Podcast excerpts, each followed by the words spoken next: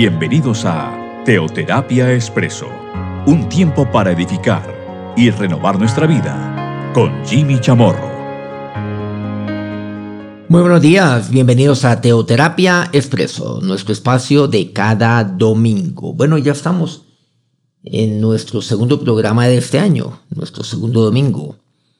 Hoy domingo 8 de enero, aunque siempre siempre tengo que también recordar que este programa, si bien se emite cada domingo, pues hay personas que lo oyen el, día de mañana, mañana lunes o el martes o, en cualquier espacio que tengan durante la semana, puesto que este programa pues eh, está allí colgado, queda colgado en Spotify, en mi cuenta personal de Spotify, Jimmy Chamorro, y también por SoundCloud. Recordemos que este programa también pues es eh, enviado y reenviado una y otra vez por mm, nuestras plataformas eh, telefónicas de WhatsApp.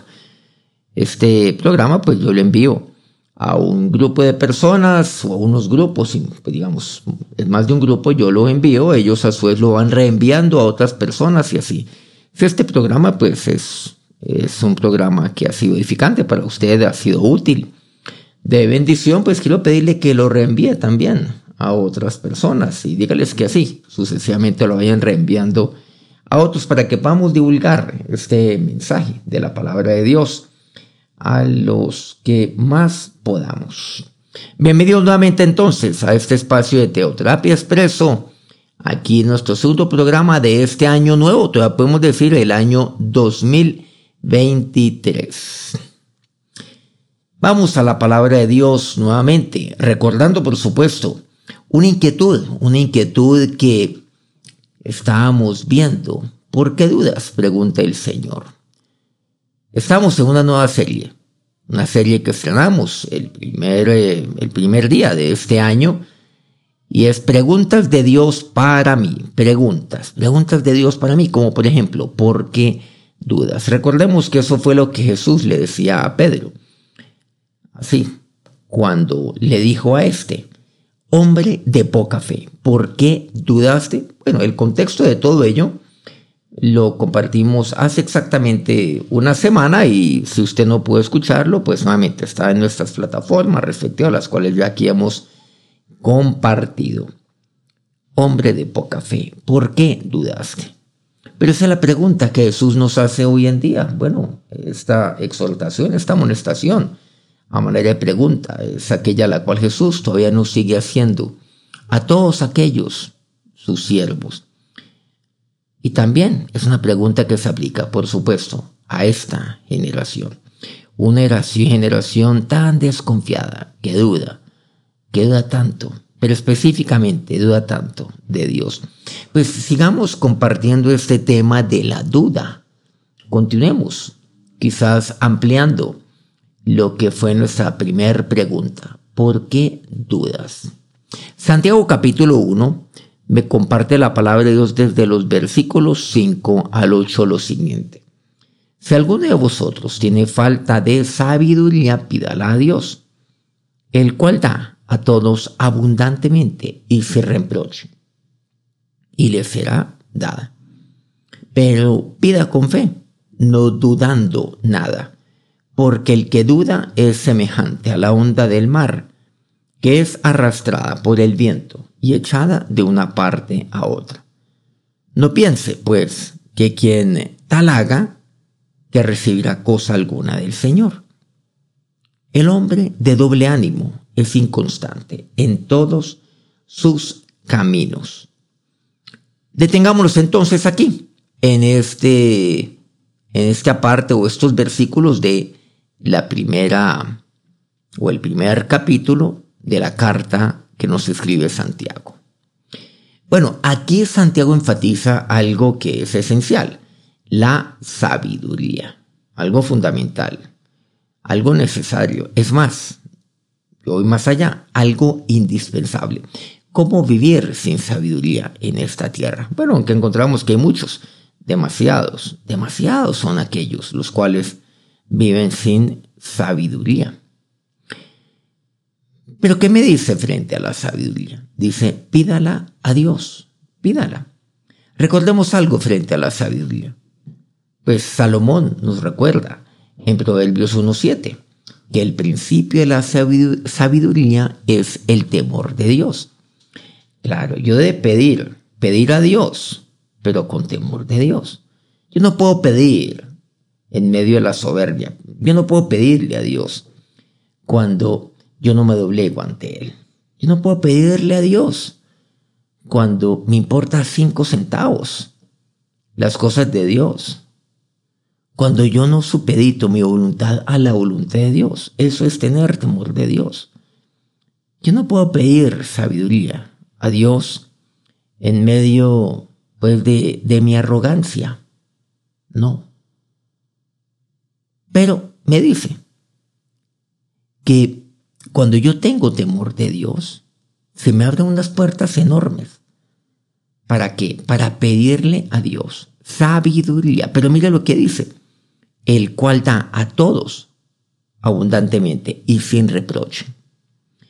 A todos aquellos que se la pidan. A todos aquellos que tengan temor de Dios. Temor de hacer las cosas sin pedirle a Dios primero su bendición. O sea, temor de hacer, de tomar una decisión, sin primero no consultarle a Dios. ¿Y cómo le consulto? Claro, en oración. Pero en oración yo le consulto la palabra, le consulto su palabra, consulto la palabra de Dios. Siempre enfatizo lo siguiente.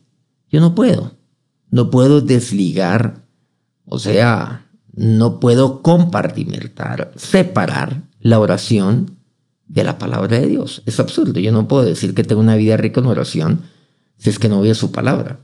O por otro lado, yo no puedo decir que, que yo tengo una vida pues extraordinaria de palabra de Dios, que me encanta leer la palabra de Dios, si eso no lo hago en oración y si no me lleva a la oración. O sea, hablar con Dios. Pero Siguiendo nuevamente con este tema de la sabiduría, dice, pero pida con fe, pida con fe, pida sabiduría a Dios, pues, pero pídalo con fe. Bueno, por supuesto, no solo sabiduría, lo entendemos que todo lo debe pedir con fe, creyendo. Pero miren que si bien Hebreos 11.1 me dice que la fe es la certeza de lo que se espera, la convicción de lo que no se ve. Fe es creer, Fe es confiar. Sin embargo, aquí Santiago, mire lo que dice. Pida con fe, no dudando nada. O sea, eso es la fe, lo que nos dice Hebreos. Pero ¿qué no es la fe? La fe es todo lo contrario a la duda. O sea, lo, aquello lo cual me aparta de la vida de fe es la vida de duda. Es, lo, es todo lo contrario podríamos decir que es el antónimo. Bueno, uno puede decir, no, la falta de fe es incredulidad. Bueno, sí, claro, claro que sí. Pero es que ahí viene la vida de duda. La duda que lamentablemente acompaña el caminar de tantos cristianos. Bueno, este tema del caminar lo compartimos, por supuesto, por cierto, hace, hace una semana, con ese famoso pasaje de Mateo 14 Tan solo vimos tres versículos, del 29 al 31. Hoy recordamos simplemente una parte de una frase, cuando Jesús le dice a Pedro, hombre de poca fe, ¿por qué dudaste? Entonces yo voy caminando, pero yo voy dudando. Dice, pero pida con fe, no dudando nada. Claro, aquí me habla específicamente de la sabiduría. Pida con fe, sin dudar. Pero miren lo que dice. Me semeja y y me habla, me dice, el que duda es semejante a la onda del mar. O sea, me está hablando ahí eh, como en, a través de un, de un, eh, de un símil, que es una, bueno, es una figura. Claro, una figura que es, esto es, por cierto, muy rico en la palabra de Dios, el empleo de figuras, de lenguaje figurado, quiero decir. Es semejante a la onda del mar. Ah, como aquella onda del mar, ¿se acuerdan? Que estaba en aquella barca, aquella barca que habíamos relatado y que hemos mencionado allá hace ocho días en Mateo 14, el 29 al 31. como aquella onda del mar. ¿Se acuerdan? Jesús estaba caminando. Pedro le dijo, ¿será que yo puedo ir a ti? dijo, claro, ven, ven. Y Pedro pues literalmente desembarca y se pone a caminar, pero él comienza a ver, comienza a ver a su alrededor como aquella onda del mar, que es arrastrada por el viento. ¿Se acuerdan? Que él comenzó ahí a ver, había un viento fuerte y el viento fuerte va moviendo como aquella onda, onda del mar que es arrastrada por el viento y echada de una parte a otra. ¿Se han dado cuenta? Mi vida puede ser como aquella onda del mar. La onda del mar, sí, que, bueno, eso va formando olas. La onda va, va a ser lo que va creando las olas. Y echada de una parte a otra. Así fue la fe de Pedro en su momento. Y así es la fe de tantos hijos de Dios. Pero pida con fe, no dudando nada, porque el que duda es semejante a la onda del mar. El que duda, que es de un lado para el otro. Cualquier viento que viene me lleva a este lado y un viento contrario pues al otro. Y echado, y, y yo soy como echado de una parte a otra parte. No necesita que, yo no necesito que la gente me mueva, es que yo mismo me muevo de un lado hacia el otro. O sea, inestable.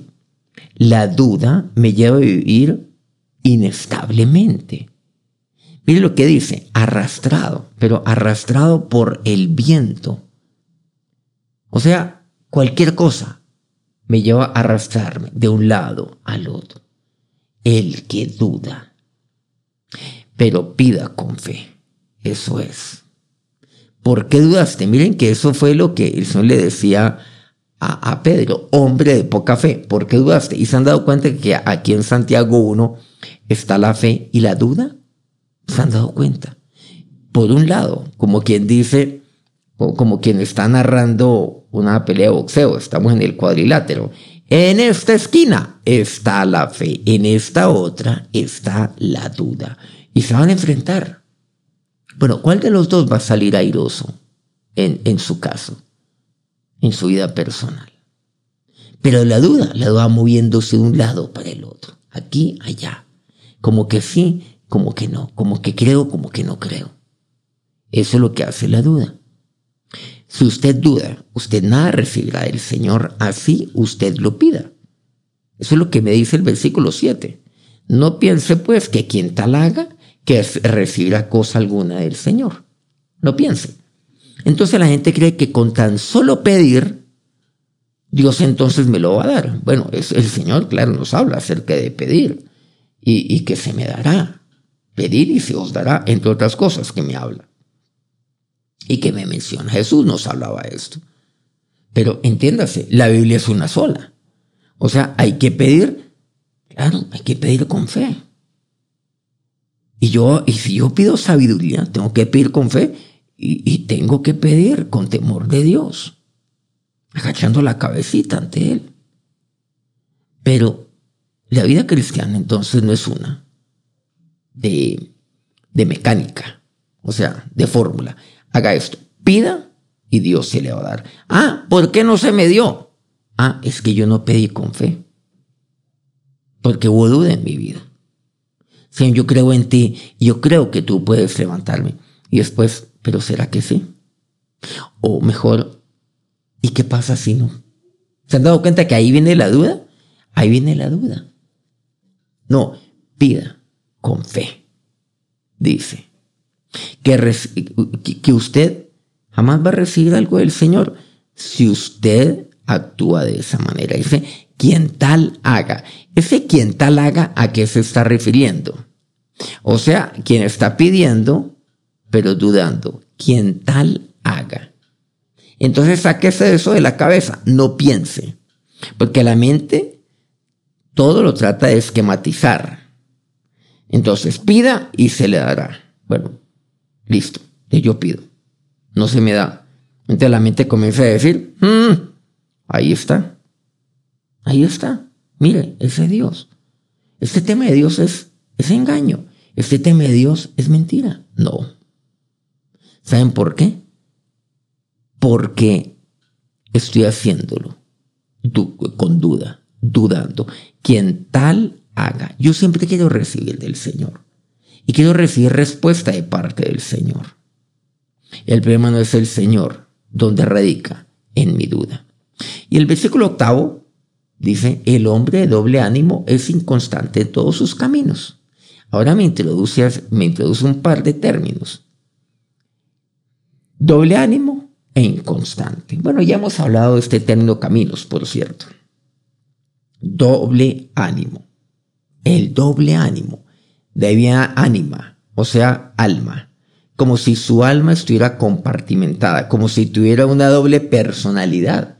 Porque la doble personalidad, por cierto, está ahí en el alma, ¿no? Digamos, bueno, no quiero entrar en este tema de, eh, en un tema psicológico, pero la doble personalidad, sí. La doble personalidad la padecen tantos cristianos. O sea, el doble ánimo. A eso me refiero específicamente. El doble ánimo. Entonces, hoy supuestamente amanecen con toda la fe del mundo, mañana con toda la duda. Es más, ni siquiera hay que esperar de un día para otro. Hay que esperar tan solo un segundo. No, en esto tengo una fe increíble. Al segundo ya, no, estoy dudando por todo lado. Estoy como aquella onda del mar, porque vienen vientos y soy arrastrado de un lado para el otro. Cuando usted está siendo arrastrado de un lado para el otro, no crea, no vaya a creer que son otras personas. No, el problema no radica en otras personas. El problema radica en usted, en usted. El problema no radica en el viento. El problema radica en usted, que no está firme. Y la firmeza, ¿saben lo que va? La fe en Dios y en su palabra. Esa es la firmeza que yo tengo. Esa es mi columna vertebral, la fe en Jesús y en su palabra. Pueden venir, pueden venir, vientos, pero si estoy fundamentado en Cristo, recordemos que nadie puede poner otro fundamento que el que ya está, el que ya está puesto, el cual es Jesucristo. Jesús, Él es mi fundamento. Y cuando hablo de Jesús, pues hablo también, por supuesto, de su palabra. Doble ánimo. ¿Es usted doble ánimo? Pues este es un momento para que usted medite, como nos enseña también la palabra de Dios en el Antiguo Testamento sobre sus caminos. Meditad, meditad acerca de vuestros caminos. El hombre debe doble ánimo, pues es inconstante. Cuidado, es inconstante. Cuidado con esto. Se lanza por si algo y luego es inconstante. O sea, está bien, está mal. Está con ánimo, está sin ánimo. Doble ánimo. En todos sus caminos. El que es inconstante en esto, lo es inconstante en todos sus caminos. En todas sus decisiones. En su vida, qué sé yo, eh, sentimental, amorosa. En su trabajo. En sus relaciones con otros. En su vida espiritual. En su comunión con Dios. Cuidado con esto es inconstante en todos sus caminos. En Lucas 17, los discípulos le hacen una petición al Señor. Versículos 5 al 6, nuevamente de Lucas 17. Dijeron los apóstoles al Señor, aumentanos la fe. O sea, le estaban pidiendo al Señor, Señor, pues queremos tener más fe. Claro, aumentanos la fe. Uy, el secreto está en la fe. Pues, ¿qué, necesito? Que me aumenten la fe. Aumentanos esto. Entonces el Señor dijo, si tuvierais fe como un grano de mostaza, podríais decir a este sicómodo, desarraígate y plántate en el mar, y os obedecería. Bueno, el sicómoro es una planta eh, típica de, Egipto, en ese momento Israel. Bueno, algo, algo que, que era muy típico en el Señor es que cuando él, por ejemplo, le, le hablaban o le preguntaban, estaba en, una conversación, o el Señor estaba enseñando él usaba ejemplos que están alrededor suyo, no teóricos. No decía, por ejemplo, imagínense esto aquí y allá. Bueno, a veces por parábola les hablaba obviamente acerca de situaciones, pero que eran, les hablaba de ejemplos que eran muy típicos para ellos. Y en algunas ocasiones se los ilustraba. Con toda seguridad por ahí estaba, pues, estaba ahí una planta. Es un árbol verdaderamente, el psicómodo. Esta, a este árbol que está aquí. Ustedes le pueden decir, a esta planta estaba allí. Pero volviéndolo al, al fondo, a lo básico, aumentanos la fe. Jesús que lo que les dice, miren, el problema no es el tamaño de la fe. O sea, el problema es que ustedes ni siquiera tienen fe. Eso es lo que les quiere decir. Porque les dice, porque si ustedes tuvieran fe como un grano de mostaza, pequeñito. O sea, que uno lo puede sostener es con un dedo. Ahí, sostenerlo, pues ahí como, como tener muy delicado, algo tan delicado como eso, algo tan pequeño. Bueno, se está refiriendo más que a la, delicadeza o no, se está refiriendo es al, al tamaño. Claro, al peso, al tamaño, muy, muy pequeño. Si tuvierais fe como un grano de mostaza, o sea, si su fe fuera pequeña, pequeñísima, microscópica, en otras palabras. Si fuera, si su fe, le dice los discípulos, fuera, fuera mínima, ustedes pueden decirle a esta planta, desarraigate y plántate en el mar y os obedecería. El psicómodo. Ustedes podrían hacer eso. ¿Cómo así? Aumentanos la fe. ¿Se han dado cuenta que la fe es algo lo cual hemos venido hablando también? Desde la semana pasada, hoy, hoy. Pero pida con fe, no dudando nada. Pida con fe. Pídalo.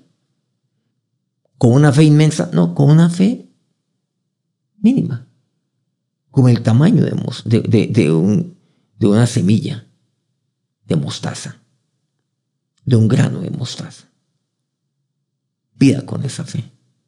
El problema de los discípulos es que no entendían lo que es la fe. La fe es confianza en Él, en Dios y su palabra. Yo confío que esto se va a cumplir, se va a hacer. La fe es creer en Él, creer en su nombre. Es certeza, es convicción. Eso es la fe. ¿Cómo así? Aumentanos la fe. No, no se trata de aumentarle la fe. Por ahora. Preocúpense más bien con que ustedes tengan un mínimo de fe. Claro, mi fe debe crecer, por supuesto, cada vez más y más. Pero aunque sea que tengan un mínimo de fe. Nada más. Aquí eh, hemos, hemos mencionado seguramente en un pasado los niveles de fe la fe de la iniciación, la fe del desarrollo y la fe de los milagros. Miren que el Señor de una vez nos está llevando aquí a la fe de los milagros. Un milagro de, pues, de tomar un sicómodo que está ahí al lado mío y ordenarle que vaya y, se desarraiga primero y se plante en el mar y que efectivamente me obedezca.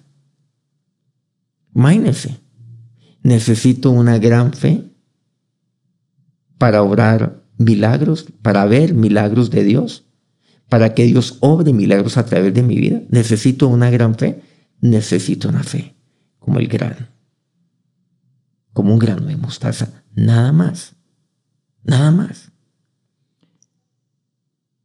¿Por qué dudas? Hombre de poca fe. Le decían, le decía el Jesús a Pedro, y nos dice a nosotros. Marcos 11, porque de cierto, versículo 23, os digo que cualquiera que dijera a este monte, quítate, échate en el mar, y no dudare en su corazón, sino creyere que será hecho lo que dice, lo que diga, le será hecho. Miren el énfasis de aquí, contundente de Jesús. Nuevamente hablando acerca de la fe, sino creyere que será hecho lo que dice. ¿Saben que eso es fe? Apunten esto entonces. Marcos 11, 23. ¿Qué es fe? Creer que será hecho lo que dice. Ahí está. Eso es fe. Claro, lo encontra, ¿y, eso qué es? Lo encontramos en Hebreos 11.1. Y esta es una manera también de, decir lo mismo Hebreos 11.1. Es pues la fe, la certeza de lo que se espera, la convicción de lo que no se ve. ¿Qué es fe? Nuevamente, según Jesús, creer que será hecho lo que dice, lo que yo digo será hecho. Claro, lo que dice el Señor será hecho, pero Él a mí me dice, a mí. Recordemos, el que cree en mí, las obras que yo hago, Él las hará también, porque yo veo al Padre. Juan 14, 12. El que cree en mí, las obras que yo hago, Él las hará también. Creer en Él, claro.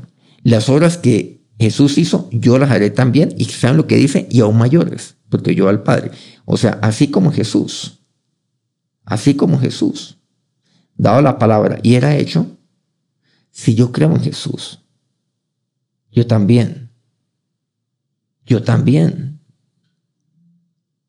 tengo autoridad delegada por Dios, dada por Dios, lo aclaro, no, no autoridad absoluta, sino dada por Dios, para decir, y aquello lo cual yo digo, será hecho. Eso es fe, creer que será hecho lo que se dice. Pero le antecede algo.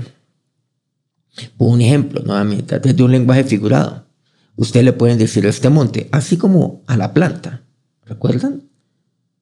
Plántate en el mar, desarraigate y obedece. Y así sucedería. Mira lo que dice aquí. Quítate, le, le puedo decir al monte, échate en el mar. Pero dice, y no dudar en su corazón. Ahí está el tema de la duda. O creo o dudo. Ahí está. Ahí está. O creo o dudo en mi corazón. Pero es ahí en mi corazón donde está. Recordemos que en el corazón es donde se toman las decisiones. O sea, no, no necesariamente está el área sentimental, como hoy lo creemos. En, en la Biblia entendemos otra cosa. Creyere que será hecho. Lo que dice, lo que diga le será hecho. Mira que reitera. Si no creyere que será hecho lo que dice, lo que diga le será hecho. En otras palabras, sino, dicen, y no duele en su corazón, sino que lo dijera con fe, le será hecho. Ahí estoy acortando un poco las palabras o refraseándolo de otra forma. Nuevamente, la duda o la fe. Vamos a orar.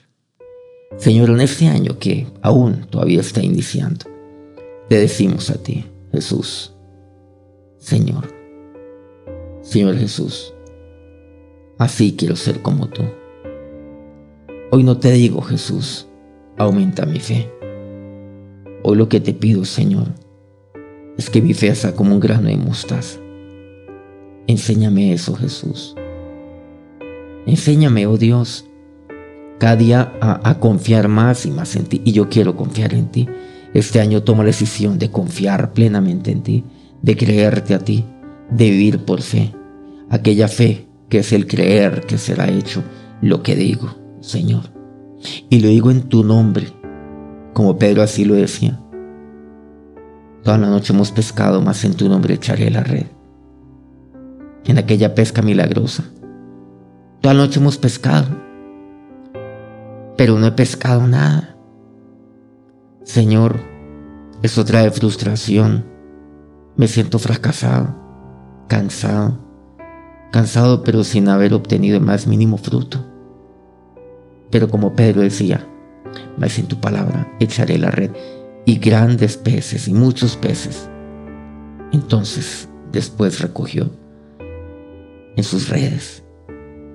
Mas en tu palabra echaré la red en este año, Jesús. Pero dígalo con fe sin dudar. Gracias Señor. Gracias Jesús, porque te puedo pedir todo. Te puedo pedir, Señor, y tú me lo darás. Te pido sabiduría para este año. Señor, lo pido aquí, inclinando mi rostro ante ti, doblegando mi ser ante ti. Señor, con temor de ti Pero sin duda, Dios, provee sabiduría en este año. Dios te lo pido. Y te lo pido con fe, nuevamente con aquella fe que es como el grano de mostaza. Mi fundamento eres tú, Jesús. Mi fundamento es tu palabra, Dios. Ahora, Señor, ya no quiero el doble ánimo en mi corazón. Que atrás se quede la inconstancia, Dios. Y que ahora, Señor, mi firmeza, oh Dios, seas tú. Que en este año no haya un solo día, un solo segundo que yo dude de ti, de tu palabra. Y que dude, que nunca dude en este año, que todo lo que diga será hecho. Y ahora que la bendición de nuestro Señor Jesucristo, nuestra, la bendición de aquel en quien está depositada toda mi fe, los bendiga en este día. Amén. Muchas gracias por acompañarnos una vez más aquí en Teoterapia Expreso.